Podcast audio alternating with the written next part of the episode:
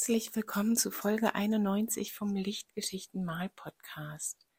Mein Name ist Antje Gilland und ich freue mich, dass du hier bist in, bei diesem Podcast, in dem es um Licht im übertragenen Sinne und natürlich auch Licht in der Aquarellmalerei geht. Und diese Folge heute ist eine ganz spontan entstandene.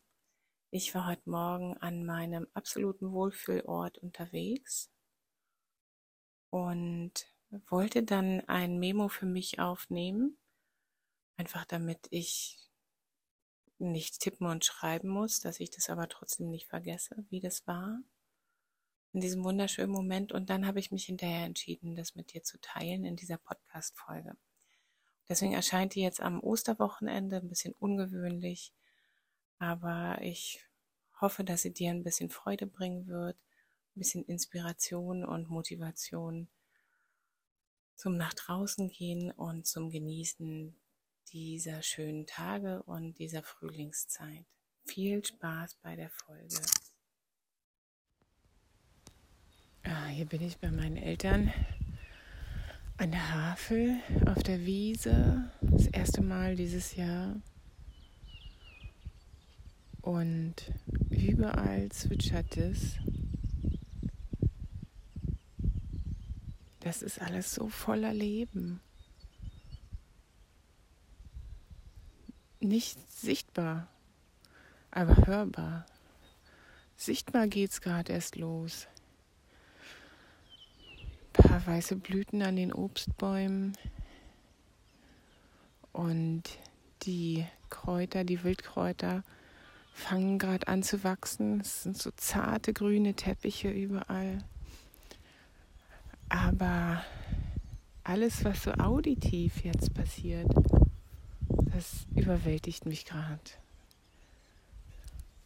Die Fülle, die Vielschichtigkeit. Ich kann es natürlich nicht entschlüsseln. Ich höre da so ein richtiges Zwitschern, fast schon quietschen. Dann gibt es da einen Vogel, der ruft. Jetzt gerade nicht, aber da rief einer. Dann gibt es hier Wildgänse, die schnattern sehr laut. Die verschiedenen Krähen krähen hier so rum. Und ich habe gerade nicht nach einem Motiv gesucht, sondern einfach das alles in mich aufgenommen. Ach, und ich bin da so dankbar für. So wunderschön. Und obwohl ich so gern draußen bin und auch mit einer gewissen Regelmäßigkeit meine Naturerfahrung mache, bin ich doch immer so stark visuell unterwegs und suche so sehr nach einem Motiv, dass ich die anderen Sinne gar nicht so sehr abfrage. Auch in der Stadt gibt es diese Klangwelt von den Vögeln, ganz sicher. Aber hier im Landschaftsschutzgebiet an der Havel wahrscheinlich noch ein bisschen intensiver. Ist so ein ganz grauer, diesiger Tag. Also so ein stiller Tag, wo in der Landschaft selbst nicht viel Bewegung ist. Aber die Landschaft ist gefüllt mit Poesie.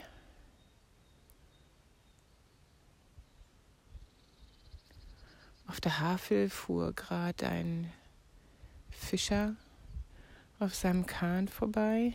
Er hat sich mit so einem langen Stecken durch die Havel gestarkst, von Reuse zu Reuse der fuhr quasi so langsam durch den Nebel in der Ferne, während hier überall laut rumgesungen und gezwitschert wird.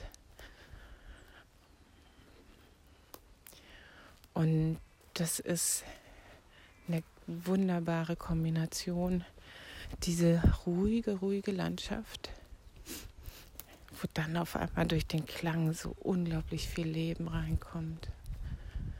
Also für mich so rein phänomenologisch, was nehme ich wahr? Wie erlebe ich das alles?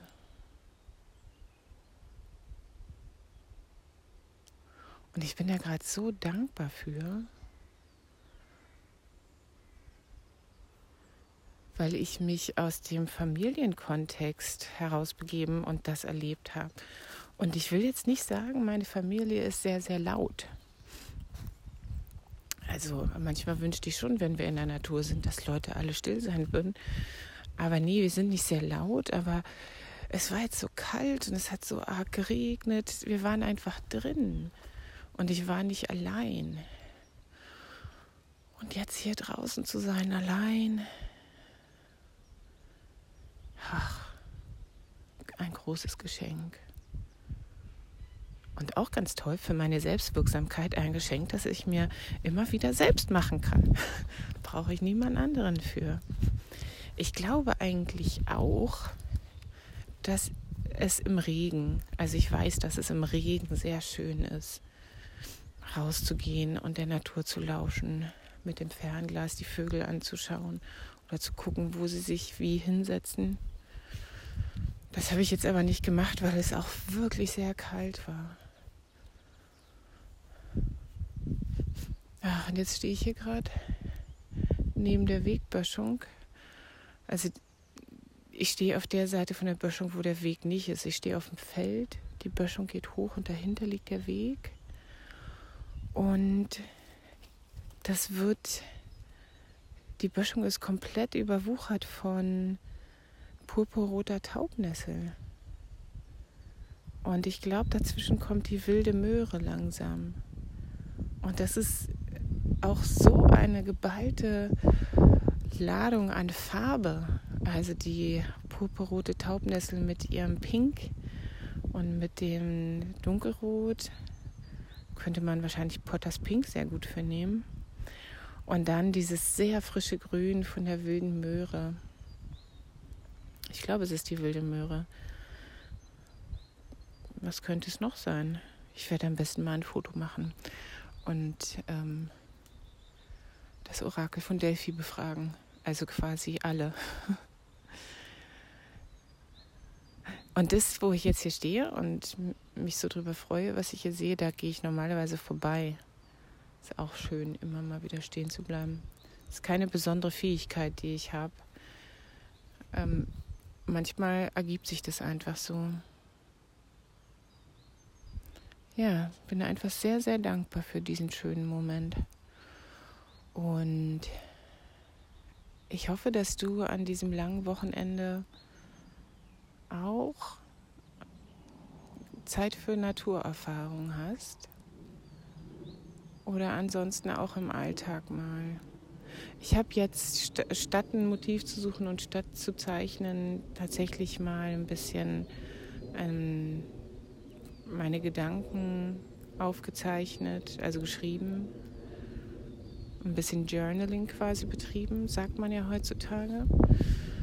Und das mache ich gar nicht oft genug. Ich gehe dann immer sofort in die Zeichnung. Jetzt habe ich eher Journaling gemacht, hatte da einen wirklich schönen Sitzspot an der Havel. Und ja, da ist nochmal eine andere Tiefe in das Erlebnis reingekommen. Das ist ja auch das, was man übers Nature Journaling sagt, dass von der schön wohltuenden Erfahrung draußen zu sein, dass man da in eine tiefere Wertschätzung auch kommt und auch ähm, für die Seele und für den gesamten Körper mehr passiert, als nur durch einen Spaziergang passieren würde. Also das hat mir jetzt so gut getan. Ja. Ja, also kurzer Gruß von mir und ich hoffe, dass du auch ein schönes Osterwochenende hast, dass du rausgehen kannst oder wenn du das hörst, schon konntest und dass es dir gut geht und du den Frühling genießt. Liebe, liebe Grüße.